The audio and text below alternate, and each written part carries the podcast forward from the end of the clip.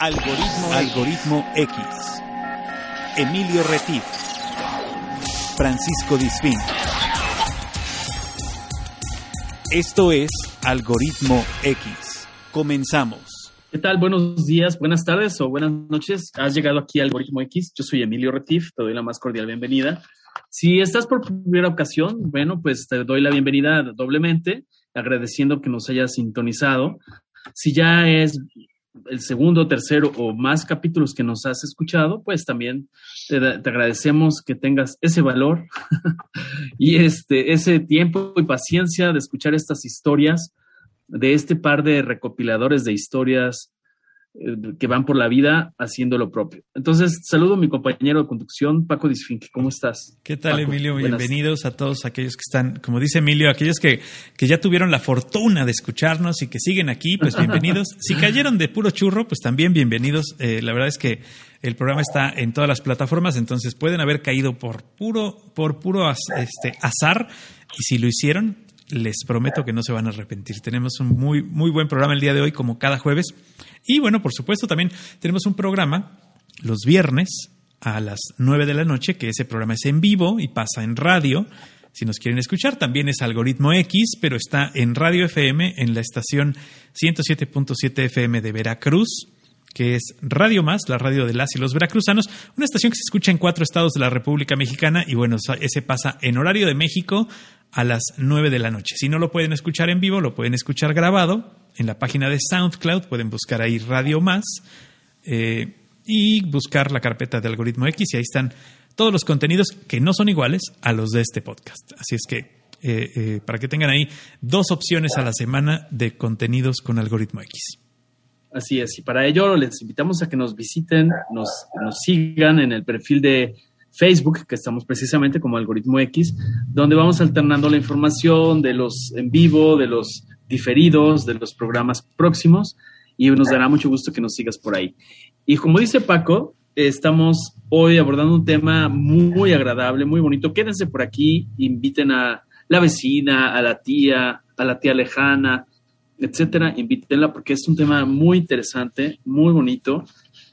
Yo pienso que lo van a disfrutar les invitamos a que se imaginen estas historias, Paco, amigos. Y vamos a hablar, para que se queden, antes de presentar a nuestro invitado, eh, vamos a hablar de la fotografía, vamos a hablar también de lo que son los temas de desiertos, los desiertos, que son esos depósitos minerales que son lugares ideales que, entre otras cosas, preservan fósiles y pues restos humanos en ocasiones donde se encuentra la vida y la muerte, como lo dice nuestro invitado en un, en un video. Yo no sabía, pero no sé si tú sabías, Paco, que la masa terrestre, el 25% de la masa terrestre es desierto. ¿Tú lo sabías, Paco? Así reconoce la verdad. Eh, la verdad sí, porque soy bastante ocioso y me gustan esos datos. Pero sí, me gustan los porcentajes y me gustan los datos. Pero obviamente no es algo que uno normal, una persona normal conozca. Pero pues bueno, ya sabes, uno no es normal. Y yo creo, y yo tengo la, la, la, eh, de verdad la creencia de que todo eso era agua antes. Ah, bueno, ese es un tema, ese es otro tema de otra historia. Yo creo que sí. Eso ya veremos, eh, nuestro invitado no es un eremólogo, seguramente nos puede ilustrar porque vamos a aprender mucho sobre su relación con los desiertos y cómo cuenta la historia de los desiertos a través de las imágenes. Exacto. Y bueno, sabemos que hay desiertos costeros, que hay desiertos fríos, que hay también desiertos polares o ubicados en regiones polares. Eso también yo lo aprendí al momento de prepararme para, para esta charla.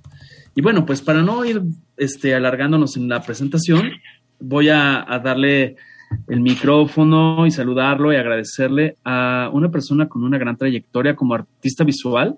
Es un fotógrafo conceptual.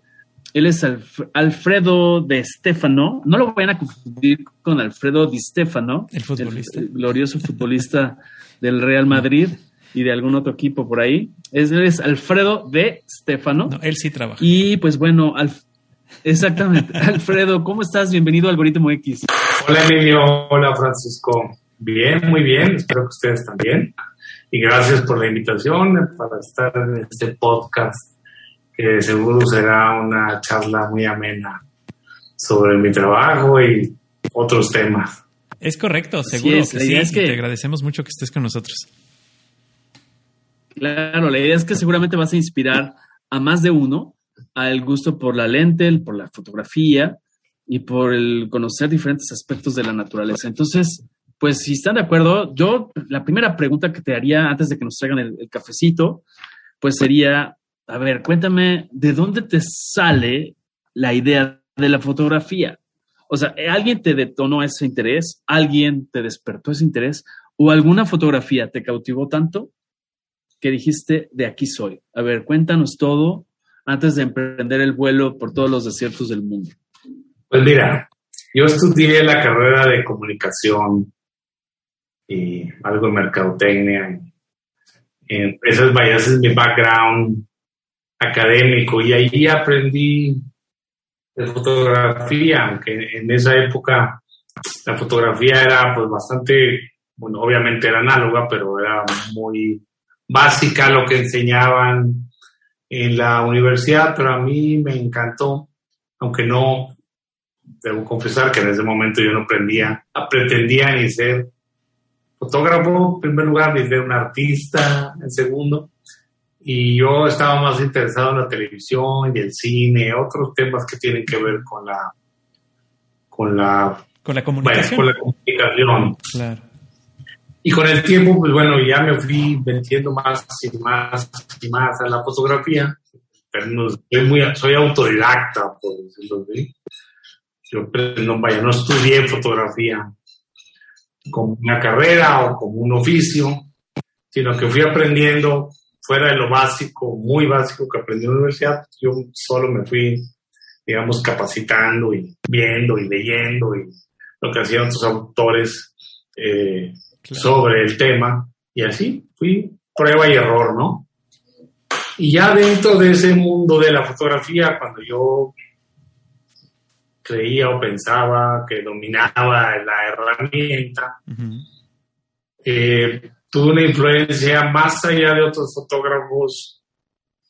Vaya, hablando para el mundo del arte, mi, mi familia abrió una galería de arte en Saltillo hace muchos años y yo era un estudiante universitario, entonces les ayudaba a los montajes. No, no exhibía fotografía porque era una época del país que no se hace mucho, pero era una época del país donde la fotografía no era considerada una manifestación artística seria, ¿no?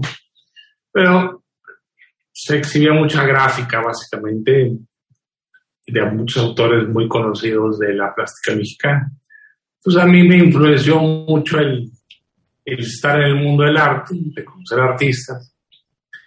Posteriormente a eso yo me puse a leer mucho sobre movimientos pictóricos eh, diversos a través de la historia del arte y porque empecé a acercarme con amigos y gente que coleccionaba arte y eso me llamó la atención, me gustó y también me interesó ser un artista visual, ¿no? Pero obviamente como yo no pintaba y no, era un escultor ni hacía gráfica, pues pensé en su momento que la fotografía podía ser un medio interesante para expresar lo que a mí me interesaba, ¿no? O lo que a mí me estaba gustando en ese momento.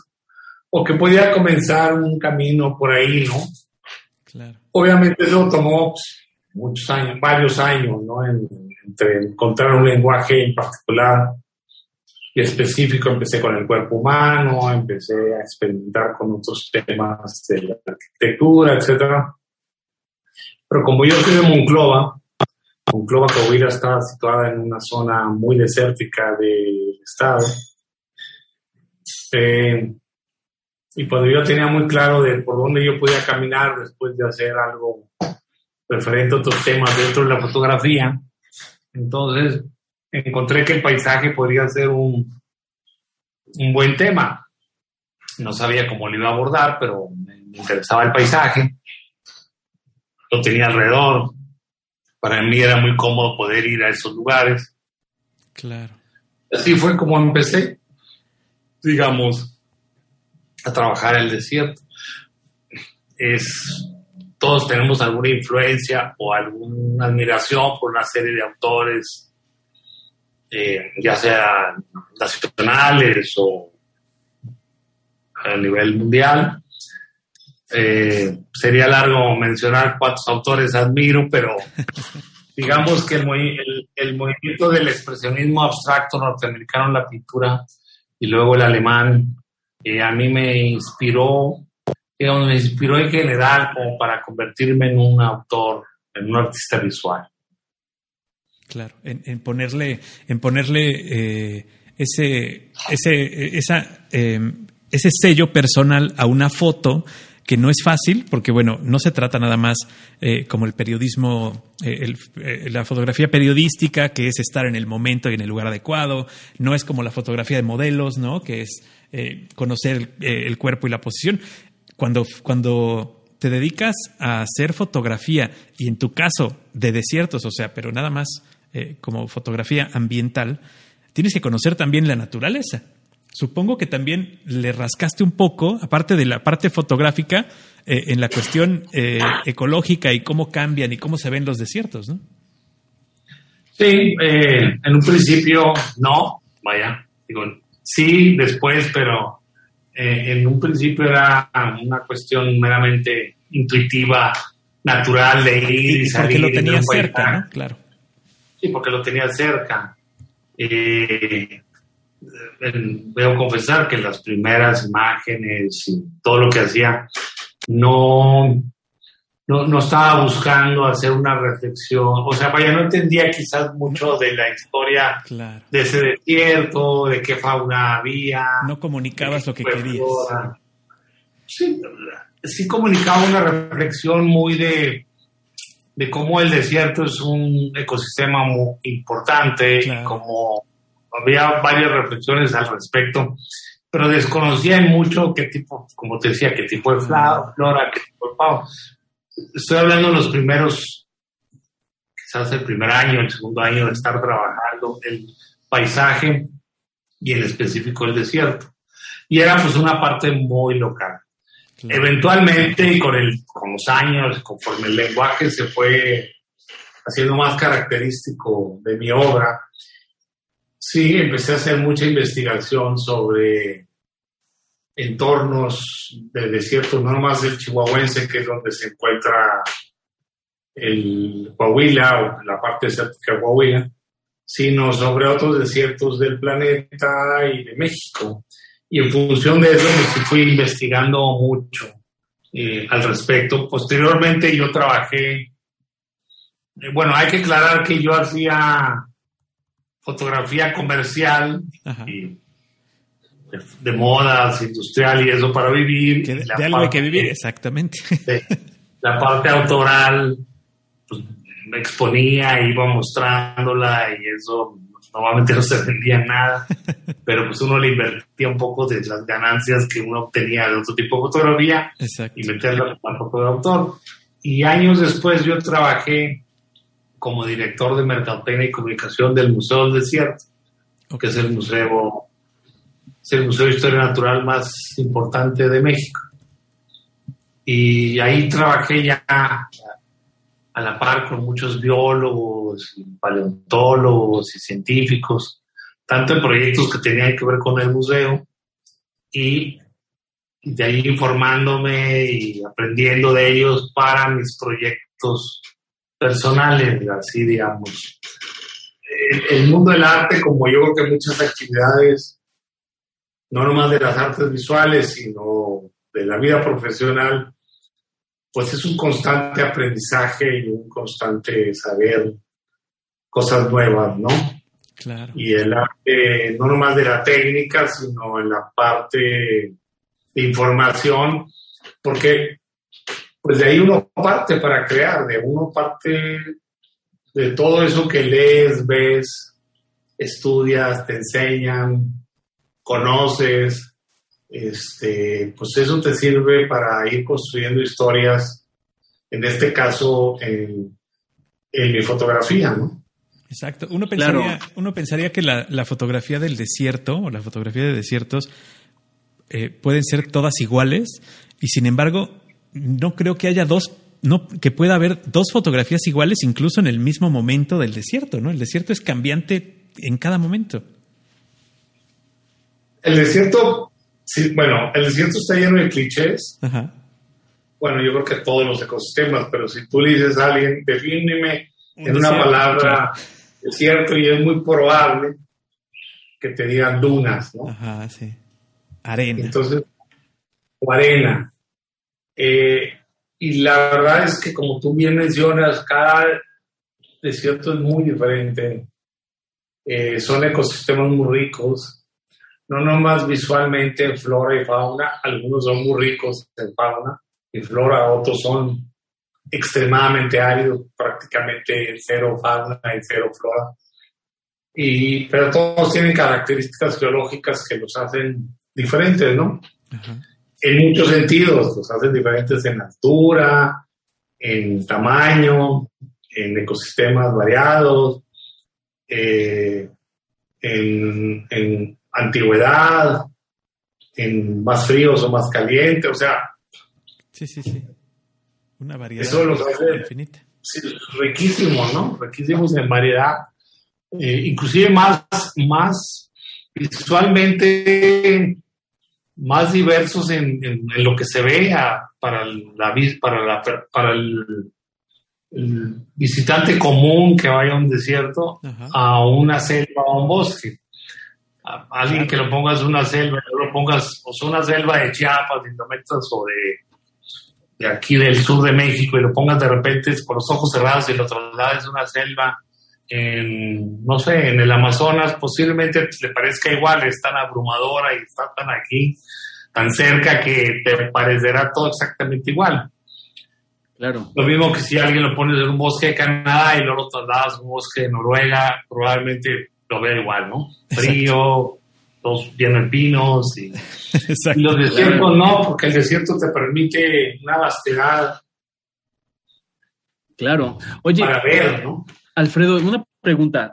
En mi propia concepción de la fotografía, eh, yo lo si trato de llevarlo a lo más simple y digo, es un instante que se eterniza. O sea, si yo lo, lo catalogo, es algo que posiblemente no vuelva a suceder, ¿no? que un animal pues, igualito, idéntico, se pose en esa situación, con esa intensidad de luz, en esa locación. Entonces, para muchos la fotografía tiene mucho de espontaneidad también.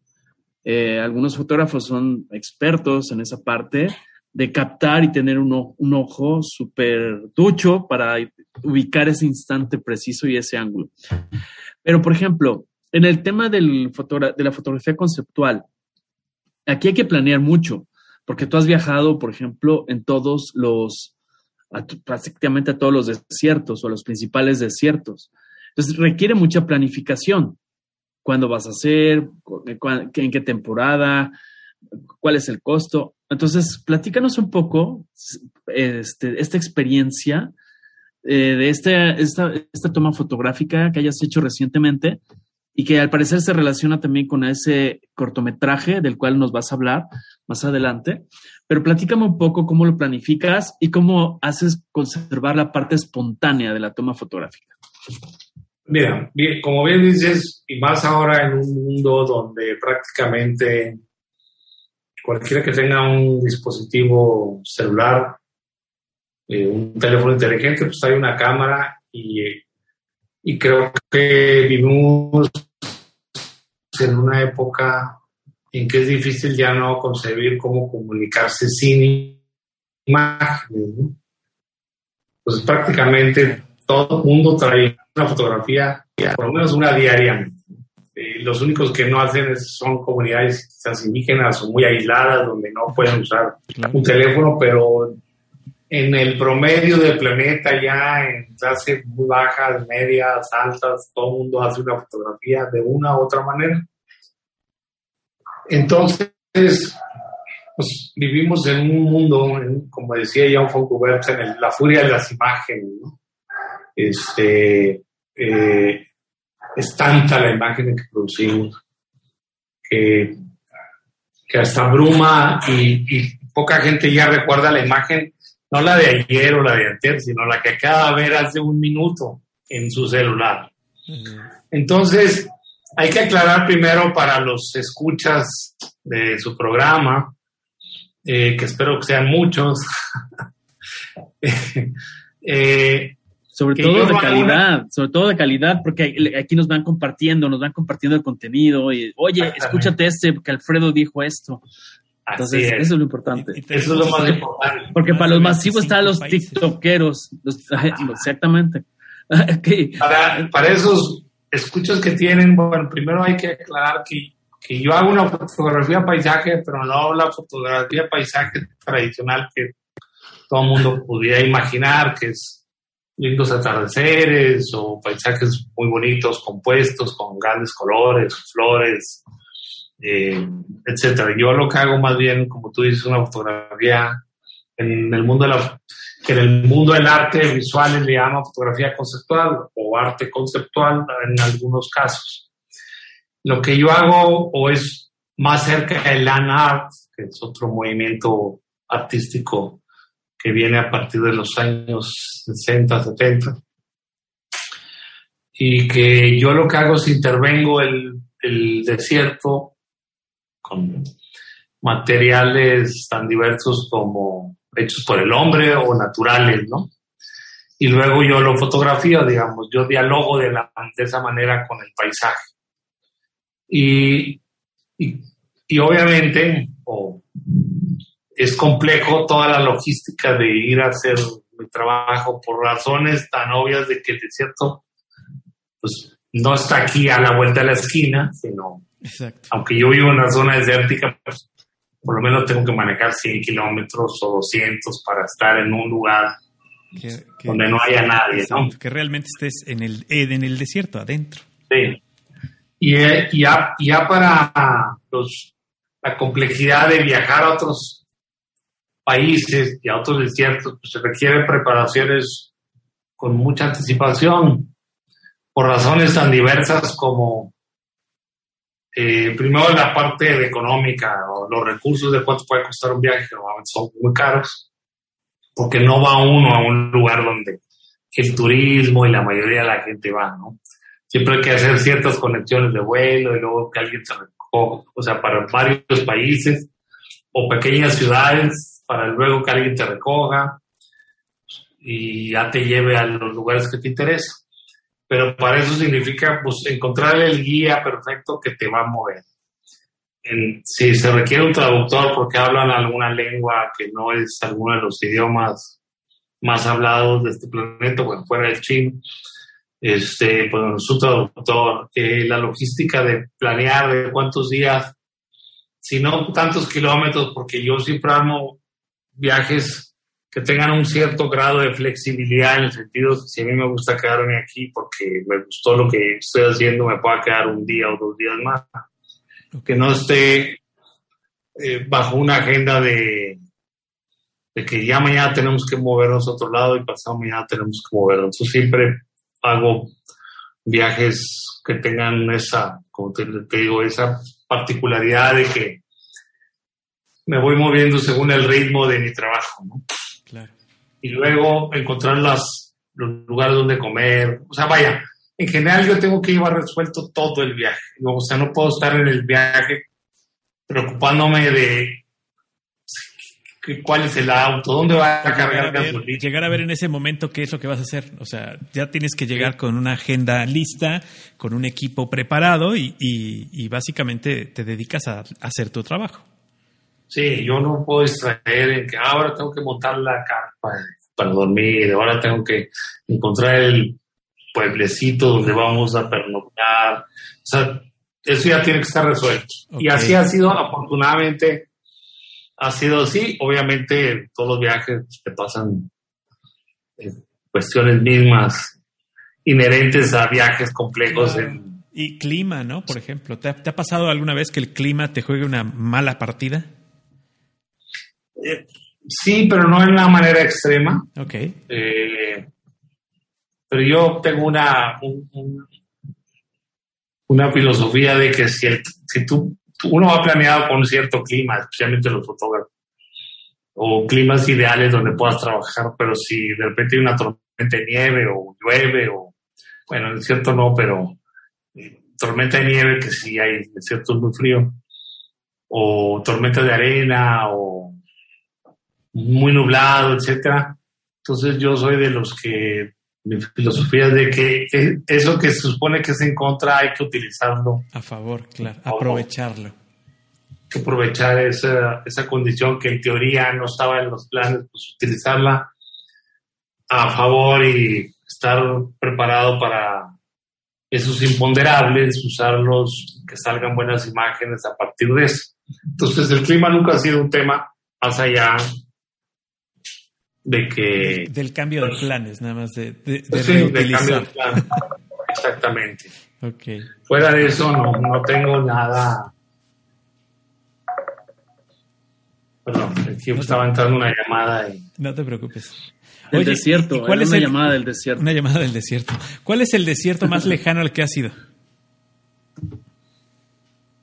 Eh, Australia, probablemente, sí. Ok. Y pues Australia, yo que Australia, sí, Australia. Sí, porque tomó más horas de llegar entonces a Australia. ¿Cuánto tiempo duró esa, esa expedición? Porque recordemos que Australia, el, el desierto de Australia, tiene una extensión de 1,3 millones de kilómetros cuadrados.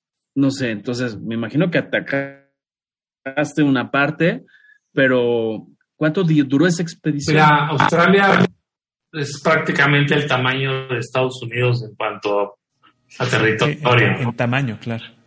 Tamaño. Entonces sí, ha estado Australia, si tienes que ir a, si acaso, uno o dos lugares porque es como si empezar, vaya, por dar un ejemplo, alguien es como si empezaras a recorrer Texas, por decir, pues lo comparamos con, haciendo una analogía con Estados Unidos, y quisiera recorrer gran parte del desierto, y pues la travesía sería como irte de Texas hasta Nevada, ¿no? Exacto. Son miles de bueno, cientos de kilómetros, ¿ves?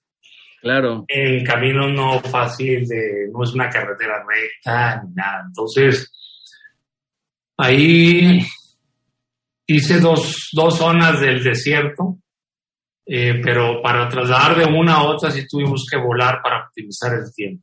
Ok. Claro. Así hubo que volar. ¿Cuánta, gente te acompaña cuando viajas a, hacer un, a hacer, o sea, tu equipo, ¿cuántas, cuántas personas son? ¿O vas tú solo? Pues normalmente, normalmente al principio yo viajaba solo como, como fotógrafo y más el guía y el vehículo, guía o dos guías, o el guía y un asistente, etc. Cuando, eh, cuando invité a Berardo para sumarlo y hacer un proyecto que hablaremos después, que de la película, es un largometraje. Entonces ya los últimos viajes así bueno, los últimos más bien un buen de años, fueron seis años este, viviendo en diferentes desiertos, pues ya iba, yo llevo al principio más el guía, más bla, bla, y luego más hacia el final, cuando hubo un poco más de recursos, llevábamos un asistente más, pero porque estaba yo fotografiando y se estaba filmando una película, entonces, una película documentada. Entonces ya la logística era todavía más compleja porque eran dos proyectos el escenario era el mismo pero diferente. Una película documental que tiene que al principio sí tenía que ver con mi obra, pero luego evolucionó y cambió a, a, una película que tiene que ver más con las culturas que habitan esos desiertos y cómo nos ven a nosotros, los que vamos a esos lugares. Y, y, y mi fotografía, pues la fotografía que he hecho en los últimos 20 años, amigo, la manera de trabajar.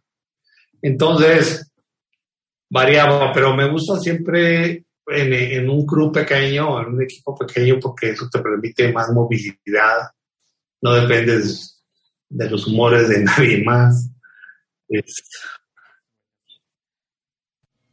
Sí, porque hay tours, hay tours para viajes a los desiertos. Ajá, claro. En África y algunos lugares pero pues vas con no sé cuánta gente y ahí...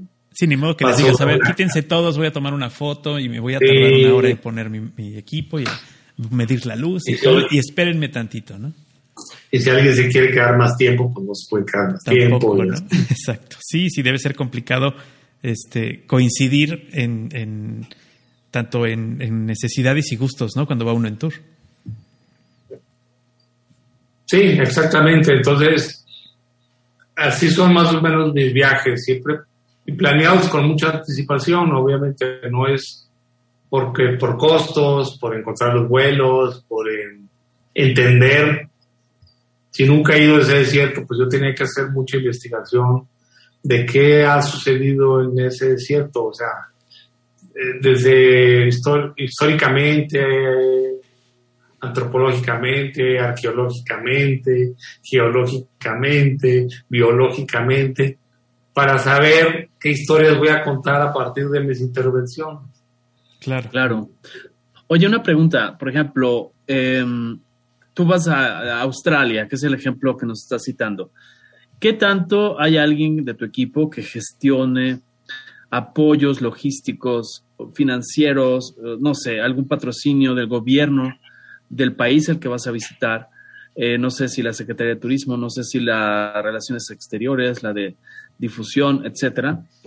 ¿Qué tanto existe esto en países, sobre todo primer mundo?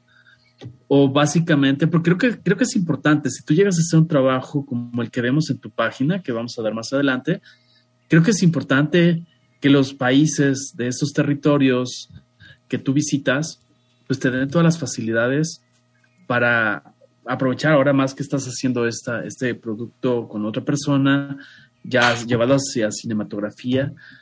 ¿Qué tanto se dan ese tipo de apoyos, Alfredo? Cero. Cero. Cero, y tampoco los, tampoco los busqué. Ok. okay. Por razones eso te toma mucho tiempo porque cada país tiene sus, sus formas de gobierno y modos distintos.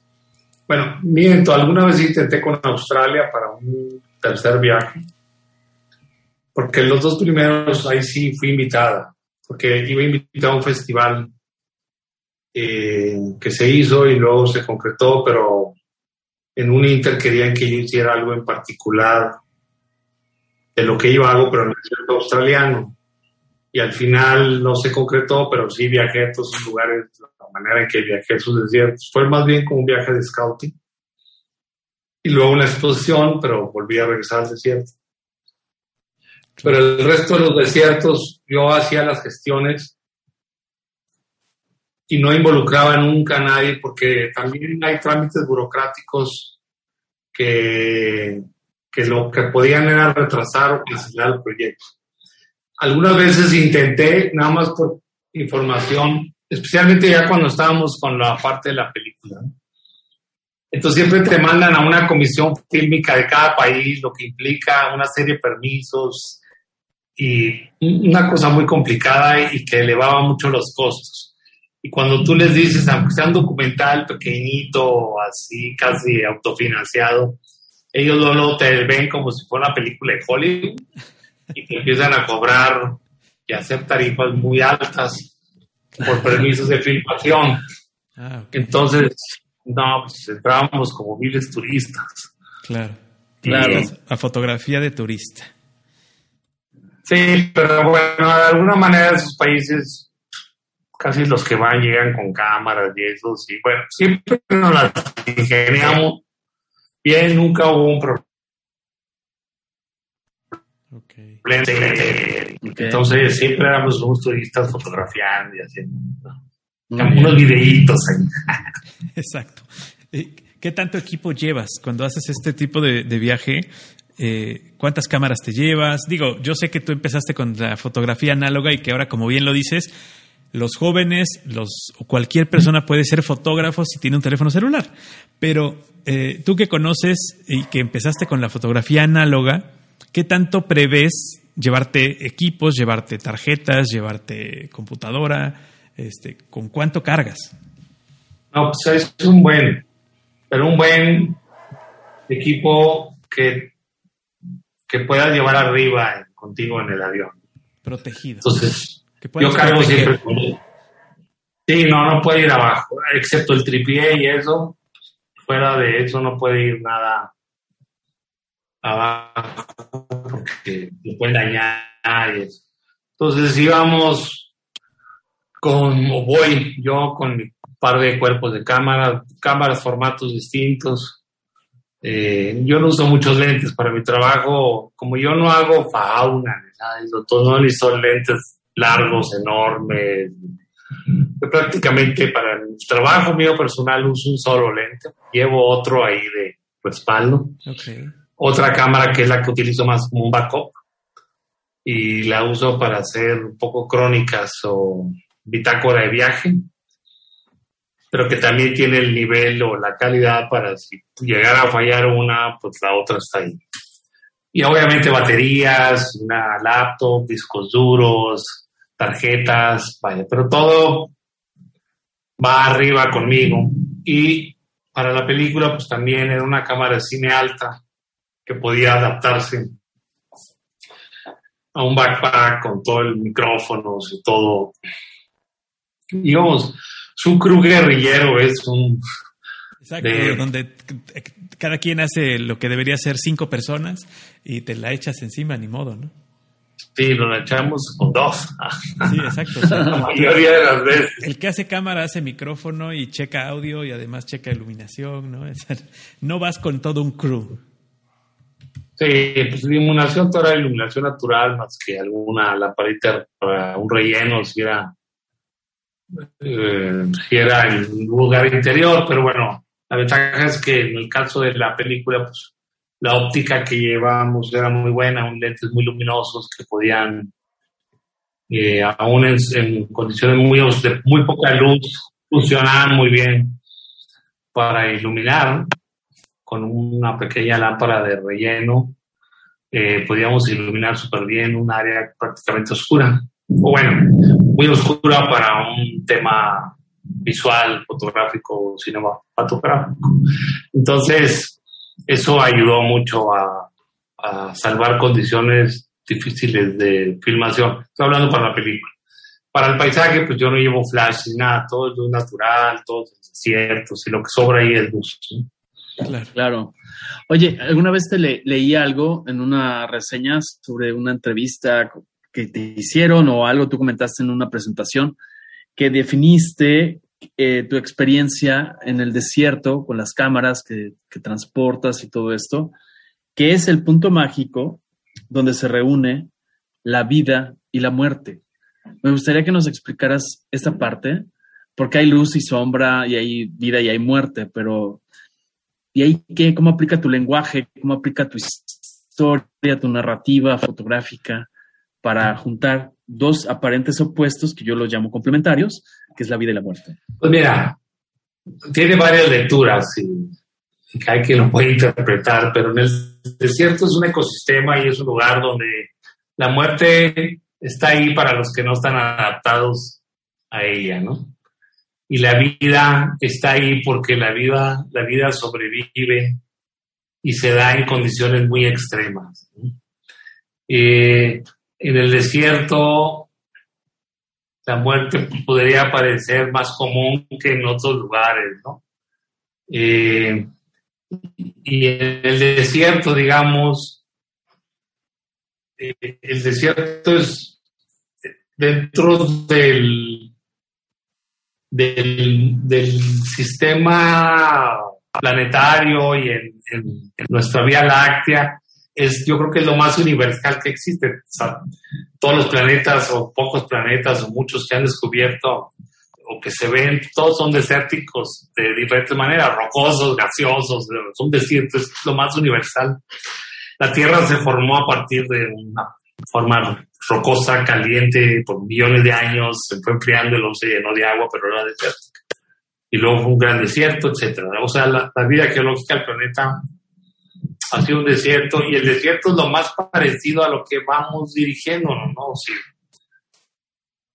Podrán a lo mejor, no se enteraron, pero ayer o antier la, la, ONU lanzó una alerta donde si no bajamos oye, a cierta temperatura, los grados, eh, mínimo de, hidrocarburos y bueno, un montón de recomendaciones como si fuera uno al médico. estamos, Exacto. Estamos en un punto de no retorno.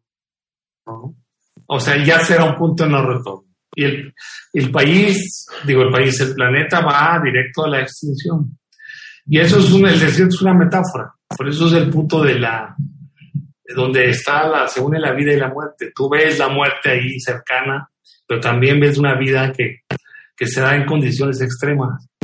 Y, y, y, el desierto sirve como ese escenario para hacer esa reflexión de cuál es nuestro papel en, un, en la vida y en el planeta, de cuál es nuestro papel como seres humanos, como seres vivientes, y, y cómo podemos aprender de estos ecosistemas, y no nomás del desierto, sino de general de, de la evolución del planeta. No en balde, eh, las cuatro filosofías religiosas más importantes del mundo han surgido de los desiertos. ¿no? Todas han surgido de los desiertos, porque el desierto es el lugar donde tú puedes entender eso, la vida y la muerte. ¿no? Wow, qué interesante está eso. Y no se trata de que tú estés en peligro de vida, sino entiendes ese proceso, o sea, entiendes tu emoción en el universo. Claro. Por la vastedad de todo lo que eres consciente de lo pequeño que eres. Eres consciente de, eres consciente de la fragilidad, no nomás de un planeta, sino de una planta, de un insecto, de un mamífero. O sea, ahí dimensionas eso, por eso digo que en el desierto está este, el punto mágico entre la vida y la muerte. Exacto, sí, claro. Ok. Oye, oye, y cuéntame tu experiencia más peculiar, como que le, la que cuentas frecuentemente en las reuniones de Navidad o en las reuniones familiares, la más memorable al menos, desde que llegas, algo que, que dices, no, todavía no lo acabo de digerir, o sea, ¿cómo fue que pasó esto? O qué padre que pasó esto, de esas cuestiones que se permanecen ahí como impronta. Eh, platícanos un poco. ¿Tienes alguna que nos quieras compartir? Híjole, pues hay muchas. Eh. Toda, toda. No, no, sé si en pláticas navideñas, pero eh, sí, cada viaje tiene un, su particularidad, ¿no? Eh, por mencionar una, así recordando, bueno, estábamos en Mongolia, en Gobi. Gobi son esas, eh, perdón, el desierto del Gobi en Mongolia. Y estábamos en un, en un ger. Ger es como esas casas muy grandes que ger en mongol significa casa. Okay. Y son las que usan los nómadas construyen, bueno, son como de tela y de lana, según la temporada del año. Y esas son las que mueven se mueven diferentes, tres veces al año en, en la estepa eh, mongolesa, que es un desierto super extremo, que las temperaturas en invierno llegan a menos, menos 40 grados y en, en, verano caliente, no a 50, pero sí caliente. Y estábamos en, con Everardo, en, era el primer viaje donde ya él iba acompañándome y iba a haber un rodaje. O, pensando lo que sería el documental, que en ese, en ese momento no ni idea cómo iba a ser, ni qué iba a pasar y no sabía si el siguiente viaje ya se iba a bajar. Y hacía mucho frío. Entonces, eh, era muy chistoso porque, bueno, fue muy chistoso una anécdota que nos, nos pusieron en el GER y esos GER se, se calientan con, con, una pequeña estufa que está al centro y eso sirve tanto para cocinar como para calentar. Pero como no hay madera, entonces ellos se calientan, el combustible es estiércol de el caballo y de yaks y borregas, todo lo que tienen ellos que son pastores. Eso se seca y eso se, se usa como combustible. Okay. Pero se consume muy rápido, ¿no? Entonces, pues bueno, hacía 12 bajo cero. Wow. Y, y estábamos ya a dormir temprano porque a las ya no hay nada que hacer, ¿no? O sea, llega un momento, se oscurece y ya. Hay que optimizar las baterías y todo, entonces, o sea, se apaga ahí, es la poca luz que hay y nos dormimos. Ah, pero entonces nos dejaron un surtido ahí de estiércol, pero había un chico mongol que andaba por ahí, que nos ayudaba, y, le gustaba fumar, y yo no fumo, pero bueno, entonces le digo, yo te regalo, ahí nos dimos a entender a través del traductor, le digo, yo te regalo una cajetilla, pero tú traenos, en vez, tú, tú alimentanos el, el fuego. El fuego, mientras dormimos, para no estarse despertando cada hora a echarle ahí. Puedes dormir. Bueno, pues este cuate le echó muchas ganas y lo alimentó a tal grado que, no sé, un punto de la madrugada que nos despertamos, yo me desperté sudando. como un sauna, como Y Everardo estaba enfrente en un pues, especie de catre ahí, empapado, con una pijama así como de los vaqueros de, de esas completas. Sí, de esas pijamas del vaquero McCoy, así. Y este, apuntando, estaba pues, sacando ideas de documental. Y sudando y sudando, y pues, ¿qué pasó? No? Pues, para no hacerte el cuento largo, esto estaba ya casi a 30 grados. Estábamos sudando y ya no, ¿cómo vamos a enfriar esto? Ya no podíamos ni dormir, era un sauna. Claro. Y abrimos la puerta que tenían como una doble puerta pues, para que como hace tanto frío, pues, como las dobles puertas que existen en, estos lugares fríos, sí. o muy calientes para que no salga el, aire acondicionado y sean más este, eficientes en energía. para que sean más térmicos, ¿no? Para que sean más térmicos. Ajá. Entonces, nos empezamos a vestir y a cubrir todo y para salir y que nos diera un poco de aire y luego volverte a meter y el calor y la dejamos abierta a ver si esa madre se enfriaba un poquito. Total, mira, logramos enfriar, nos dormimos, bueno, pues eso. En la mañana siguiente ya no volvemos a hacer, mejor nos tapamos bien, pasamos fríos. O, o nos cubrimos bien para pasar una noche helada y, y evitar ahí estar alimentando eso porque ahí nos dimos cuenta lo eficiente que son ese sistema donde viven, que para las extremas temperaturas pueden calentar muy bien, ¿no? Exacto. Claro. Muy bien. Adelante, Paco. Estaban como en, estuvieron como en olla de barro, exactamente. Peor, peor, peor. Oye, y en esta eh, eh, gran travesía que ha sido tu vida desde Monclova hasta donde has llegado a Nairobi y has llegado a, a y bueno, a todos los desiertos que has pisado, ¿Cuál para ti ha sido el desierto que te dejó con la boca abierta y que dices, este es mi desierto favorito? ¿Tienes uno? ¿Tienes varios? Eh, pues varios. Eh, más bien yo que es donde mejor pude trabajar, donde yo he regresado, he encontrado, me gusta el escenario para hacer cosas. Y es, eh, bueno, Nairobi nunca he ido, no hay desierto ahí, pero es Namibia. Okay. Yo creo que te más bien a Namibia. Namibia, es, me encanta, Namibia. Y el desierto de Atacama en Sí. Que vaya, me gustan todos, pero el que menos me gustó, por decirlo así, es el de, estar en la India. Ajá. No es que no me haya gustado, sí, es que hay demasiada gente y nunca pude tener, tener paz en tu, en tu trabajo. Es que ese país tiene tanta gente que yo pensé que estaba aislado. Cuando yo hacía mi acomodo en la cámara y ya estaba listo a hacer algo, de repente volví a ver en mi visor y decía, ¿qué hay allá? ¿Qué pasa? Y luego ya encontrabas que iba un tipo en una bicicleta en medio de la nada.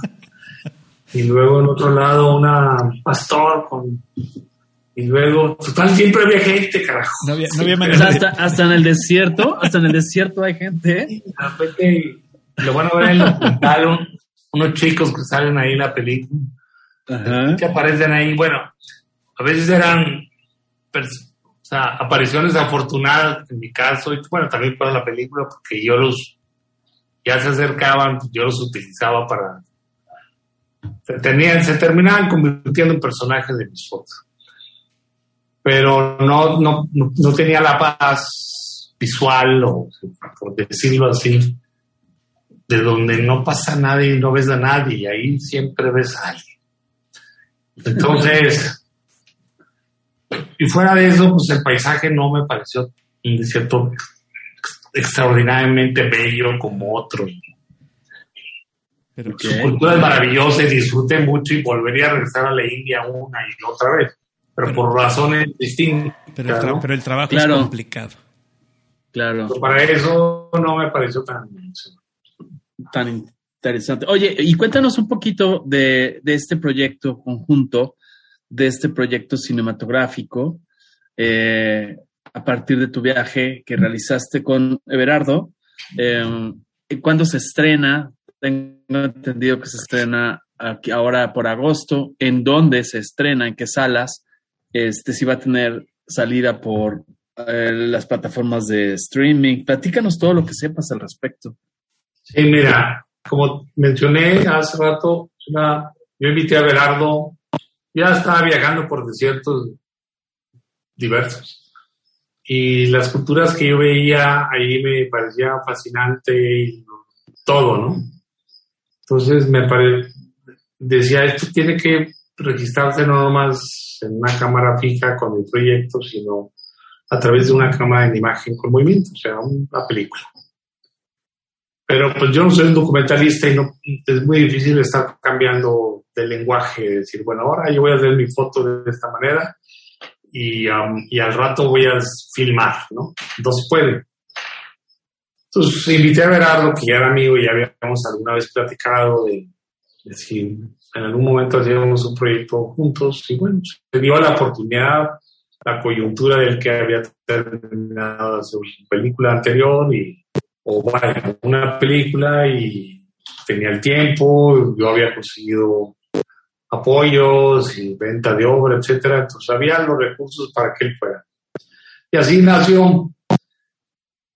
En términos fotográficos yo tenía muy claro ya lo que iba y qué íbamos a hacer. En términos de la película era un no sabíamos qué iba a pasar. Al principio era un detrás de las cámaras, una especie de making of, o con con lo que sucedía en los desiertos, que tendría que ir más allá de eso y que la película no debería ir por ahí, que debería ir más por otros temas, etcétera, que había en los desiertos. Y bueno, en los viajes, el último viaje, el último viaje, pues ya se decidió que ya el personaje de la película no iba a ser yo o mi manera de fotografiar o mi fotografía, sino que iban a ser la cultura, lo que había, los personajes que estaban en el desierto y cómo ellos nos veían a nosotros, ¿no? Okay. Cómo al final éramos un espejo uno de otro y cómo los exóticos no son ellos y no somos nosotros también, ¿no? y como, como nosotros, estando en su territorio, pues éramos algo diferente a lo que he visto, representábamos cosas muy distintas a como, como nosotros los vemos si ellos estuvieran acá, ¿no? Claro. Entonces, pero bueno, todo eso se fue dando por los años de rodaje, pero más bien hacia el final, ya cuando habíamos terminado de rodar, que, que había mucho de que nos, no habíamos entendido de nosotros, de lo que pensaban de nosotros. Digamos, la película se definió hasta que tuvimos las traducciones ya formales, porque había un traductor que nos decía lo que nos decían los entrevistados o los que dialogábamos o lo que estaba ahí. Pero resulta que el traductor decía así y le echaba mucha crema al taco, inventaba muchas cosas que realmente no estaban. Que como esa barrera del lenguaje permite que todos estos personajes dijeran lo que quisieran, ¿no? Como ese no entienden madre. Y, y, yo creo que ellos, ellos sí sabían lo que nos estaba traduciendo y que lo que nos estaba traduciendo a lo mejor o medio entendían que no estaban traduciendo lo que ellos estaban diciendo. Es una ¿Cómo se- suposición. ¿Cómo se llama la película, el cortometraje, el No, documental? es, un, es un largometraje, se llama Yermo. Yermo. Ok. Y bueno, nomás para terminar esta parte, lo que ellos veían de nosotros cuando salieron todas las traducciones, pues fue no nomás revelador, eh, también tu- te había una dosis de humor muy agradable ahí, vaya. Había una dosis de humor. Si no se burlaban, decían cosas de nosotros, se peleaban entre ellos, Ajá. vaya, en to- diferentes desiertos. Entonces, eso, eso fue lo que le dio el rumbo a la película. Ok. Y pues es una película muy poética, muy lírica, visualmente hermosa, una música extraordinaria, eh, unos paisajes, bueno, el paisaje es un personaje, pero también todas las culturas son un personaje. Eh, la historia es una historia, pero es, es una película antropológica, pero al- a la vez an- antiantropológica, porque ah, pues, las películas antropológicas pues, van y estudian una cultura y se habla de ella, tratan de entenderla y te hablan mucho. Aquí no fue la intención, ahí es antropológica en el sentido que vas a muchas culturas, pero no estamos tratando de enseñar, ni mostrar, ni, ni reflexionar sobre esas culturas. Somos unos espectadores que filmamos, se filmó, y lo que también, lo que la gente va a ver es cómo ellos nos ven, cómo vemos y cómo nos ven. Entonces es un espejo de uno a otro. Claro, pero en en 10 10 territorios diferentes. Y es de ciertos del planeta. Ok. sí. Ujú. Seis años de rodaje, Wow, seis año. años. seis años, un año de postproducción. Ok. Se estrenó el año pasado en diversos festivales, ah, más virtuales por la pandemia. Les tocó pandemia para el estreno. Y iba a estar el Festival Internacional de Cine de Guadalajara y, y luego se fue el ambulante con, sí, con muchos espectadores, pero a través de, de vaya virtual, y luego estuvo en Morelia y otros festivales.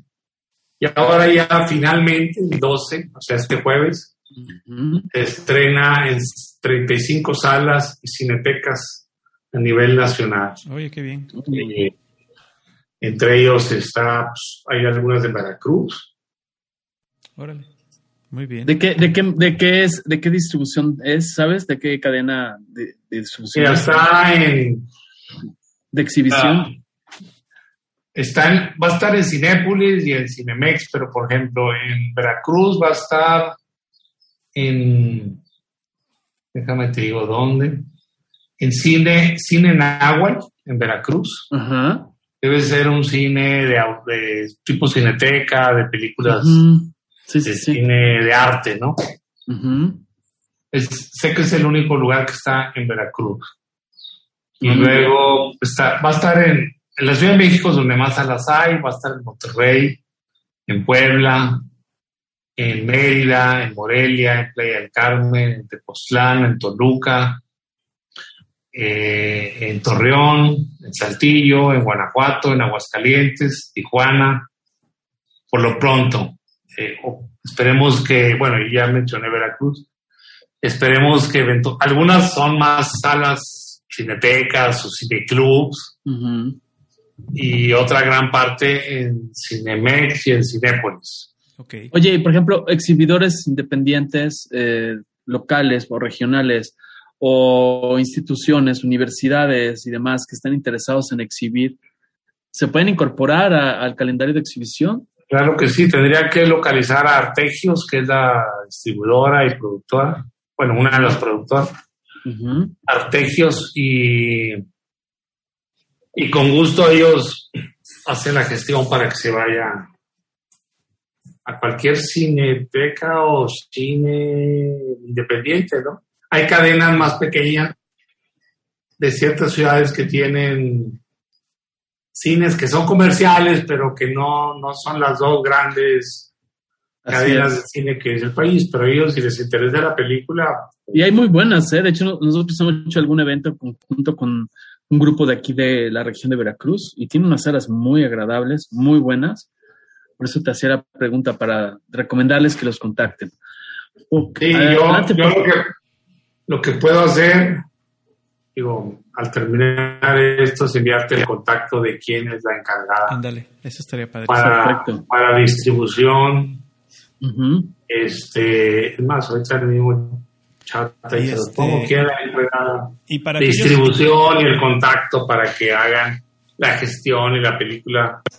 Claro. Lo solicito y lo hagan funciones especiales. Claro, porque puede hacer con alguna fundación de hecho, te voy a mandar algún contacto con otra amiga que tiene una fundación este, para el, ELA, o sea, a hacer ese trabajo colaborativo que es una de las filosofías de, perdón Paco, de, de trabajo de algoritmo X. Entonces, con todo gusto te, apoyamos. Ok, adelante Paco, le ibas a preguntar algo. yo comentar para aquellos que nos están escuchando que Berardo González, pues no digo, no es así como salido de la nada. Eh, eh, él tiene muchos documentales y de hecho por ahí ya también algunos distribuidos en, en plataformas digitales. Yo me acuerdo mucho de uno que se llama Los Ladrones Viejos, que es muy buen documental. Eh, creo que fue el primero que vi de él. Este, no sé si haya sido el primero, pero creo que no. Tiene, tiene algunos anteriores. Este es del 2007 y, si lo buscan por ahí en televisión digital todavía, todavía lo encuentran. Eh, entonces es, un, es un, un productor, un, un, director y un escritor muy bueno y creo que la unión que tiene ahora con Alfredo, pues bueno, seguramente está, eh, va a tener mucho éxito con la presentación de esta que es Yermo, ¿no? que es Claro. en inglés la, le pusieron em, wilderness, wilderness, ¿no? Se llama. y eso está en inglés y, y, está la.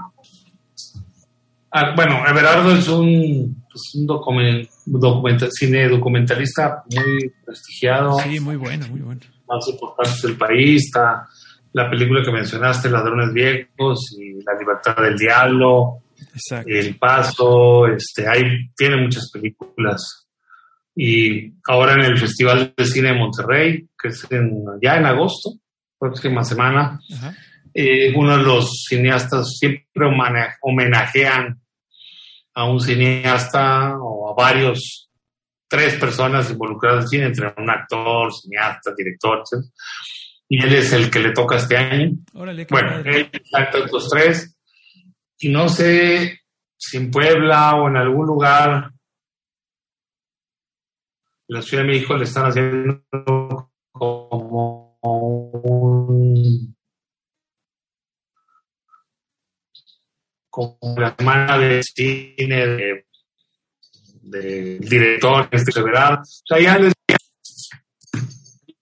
y además también, eh, para quien nos escucha en la región de Latinoamérica, pues seguramente ahorita nos va a dar Alfredo sus redes de contacto, eh, tanto él como fotógrafo, como artista visual, como algún perfil de la, del proyecto documental, em, para que te puedan contactar. Seguramente al, al, ser un producto que abarca esta cuestión, pues, prácticamente global, porque cubre 10 diferentes desiertos, es, lo convierte en un producto creativo global. Entonces, no sé si antes de que se nos pase, ¿nos puedes dar tus, tus redes sociales y las de Guillermo, por favor? Sí, mira, mis redes sociales, Instagram es Alfredo-de-Stefano-art. Aquí lo voy a escribir. Perfecto nos puedan, eh, que nos están... Alfredo-D-Stefano-Art. ¿no? Okay, Ahí está. Instagram y, y, en Facebook es Alfredo de Stefano. Tengo dos de Facebook, es Alfredo de Stefano. Y la que es así pública que no necesitan seguirla ni nada. Digo, que estén aceptados. que es la, la, que es Alfredo Stefano, diagonal, photography. Perfecto. Que esa es como la, la fanpage para que este, y también tu página sigan tu trabajo. ¿Qué es? Mi página web es eh, www.adestefano.com. Así es, adestefano.com. Está padrísima esa página. Por cierto, estaba viendo tu trabajo de dinosaurio. está fabuloso. Tiene unos videos increíbles. Sí, sí, sí. Tiene unas imágenes maravillosas, deleítense. Y la otra, por ejemplo, las personas que visiten tu página para conocer tu trabajo visual y quieran adquirir reproducciones, obra, etcétera, ¿cómo lo manejas? O sea, ¿lo manejas solo con algunas galerías? ¿Te pueden contactar directamente? ¿Qué pasa? ¿Qué pasa en ese Mira, me pueden contactar directamente. Ahí en la página hay el link para la para que me llegue el mail. Y, me, y bueno, hay galerías que me, o corredores de arte que me representan, básicamente en la Ciudad de México y, y, y, Monterrey en, en, el país, ¿no? Claro. Eh, y luego hay, fuera del país hay otras galerías que representan mi obra, pero si no están en ninguna de esas y no, no hay manera de acceder a ellas, pues me pueden contactar directamente. Muy bien. Excelente. Paco, ¿alguna, alguna duda adicional? yo quisiera, yo quisiera que, que, Alfredo nos dejara así como con una eh, reflexión acerca de su trabajo, acerca de los desiertos y de, y de ahora con el tema que estabas tocando hace un rato de, de esta receta médica que nos han dado para cuidar el planeta. Este, como conjuntar todo esto y dejar un mensaje final para el programa, para aquellos que nos escuchan y que pongamos un poquito más atención en cuidar nuestra biosfera. Pues mira, eh, el desierto es bello en sí, eh, es un lugar espectacular, pero también eh, la mayoría de la población no del mundo no, no está adaptada a vivir en los desiertos y los que viven en los desiertos en este cambio climático, climático más los que no viven, van a, vamos a pasarla muy, pero muy mal. Entonces, eh, qué padre que en este momento podamos ir al desierto y disfrutarlo de una manera en que se pueda apreciar y entender ese ecosistema, pero va a llegar un momento en que si no si no cambiamos nuestra forma de cuidar y tratar este planeta y de ser parte de, si, seguimos siendo egoístas en nuestra manera de convivir con el entorno que nos rodea, pues nos va a ir mal. Y ya no y en el futuro no hablaremos ni siquiera de arte, porque va a ser muy difícil la vida ya en el planeta. Entonces, esa es como una reflexión a nivel medioambiental, ecológica, que tenemos que tener todos ya tatuados en nuestra piel, de que debemos ser conscientes con nosotros, con nuestros amigos, compartirlo con nuestros hijos, con nuestra familia, de que pues, tenemos que sumar, sumar y sumar para poderle exigir pues, a las empresas, a los gobiernos, que sean parte de este cambio, ¿no? Porque luego se les olvida y todo el mundo se mueve por sus intereses, pero al final no va a haber ni riqueza, ni dinero, ni por para que nos extingamos, ¿no? O sea, de nada va a servir que seas el más rico del planeta. Exacto. Ni el menos rico, no, nada, nada nos va a salvar. Ni hay otro planeta donde emigrar como en las películas. No existe. Exacto, porque de hecho, de por eso hay una pieza, perdón, por eso hay una pieza, hay una de mis primeras piezas más antiguas o primeras que hice ya con intervención, que se llama Escaleras al Cielo. Y son cinco escaleras que van al cielo, pero nomás te unen. Y el hombre, el hombre por, a través de la historia siempre ha buscado las respuestas en el cielo. Cuando las respuestas están aquí en la tierra, entonces tú podrás subir las escaleras, construir las escaleras al cielo que quieras, llámese a través de una nave espacial o lo que sea, pero nadie nos va a llevar a ningún otro lugar. Nuestra casa es eso. Si no la cuidamos, nos vamos a morir juntos. El planeta no se va a morir, nos vamos a morir nosotros. el planeta, Exacto. La Tierra ha evolucionado y ha cambiado cientos de veces y ha habido millones de muchas extinciones masivas. Así es. Será otra más, ¿no? Seremos otra claro.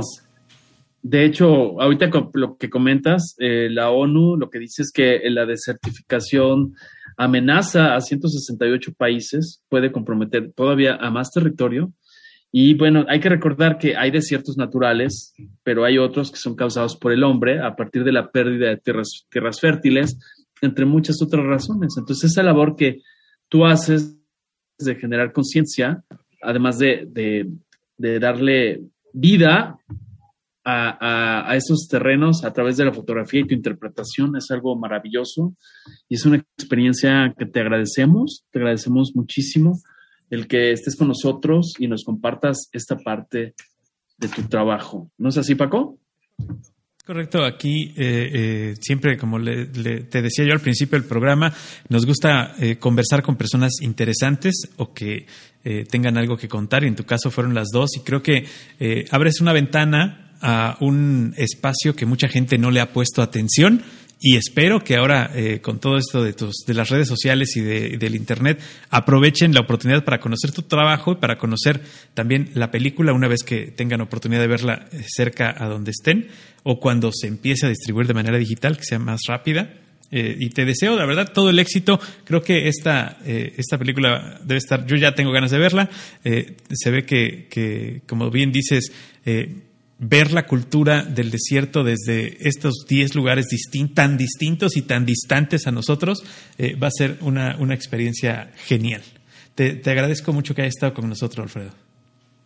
Pues muchas gracias, Paco, muchas gracias, Emilio, por, la invitación. Fue una deliciosa charla. Y como bien dices, hay que ser conscientes. Visiten mi página, síganme en mis redes sociales. Siempre estoy poniendo cosas muy interesantes y mi trabajo y otro tipo de reflexiones que hago sobre el arte y la fotografía. Y luego que vayan a ver la película, acuérdense que los documentales desafortunadamente a veces duran muy poco en salas. Si no vamos a verlas, pues el cine hay que verlo en pantalla, a pesar de que ahora por toda esta pandemia, pues bueno, estamos, estamos demandando mucho en, en, por net, pues digo, por plataformas digitales, pero creo que también ha servido a que el documental en específico se empiece a ver más de lo que se veía. Sí, Pero esta película hay que verla en pantalla grande. No, bueno. Es pecado. Sí, es, pecado verla en un teléfono celular. Esta hay que verla en pantallota para sentir el desierto. Pantallota. Vamos a, vamos a, vamos a propiciar esto de eh, además de las que ya están programadas, vamos a propiciar algo en ciudades donde no, donde no, exactamente, vamos a intentar, vamos a involucrar gente que gusta del cine, que gusta, ya lo tengo, ya lo tengo aquí en el radar, y vamos a, nuestros amigos de, de, las salas de cine que están por aquí por la región a detonar esta parte, porque bien merece la pena apoyar este proyecto, esta realidad, porque ya no es un proyecto, ya está terminado el producto, pero hay que, hay que echarlo a andar y sobre todo hacerlo mover. Muchas gracias amigos por escucharnos. Gracias, este, de verdad Alfredo, es un gusto conocerte. Esperamos que pronto estés con nosotros en otra emisión de Algoritmo X. Y bueno, le cedo la palabra a Paco. No, hombre, pues muchísimas gracias y como siempre terminamos este programa dándoles los consejos de que escuchen, comenten y compartan. Hasta la próxima. Algoritmo, Algoritmo X. Emilio Retif. Francisco Disfín. Esto fue Algoritmo X. Los consejos de Paco.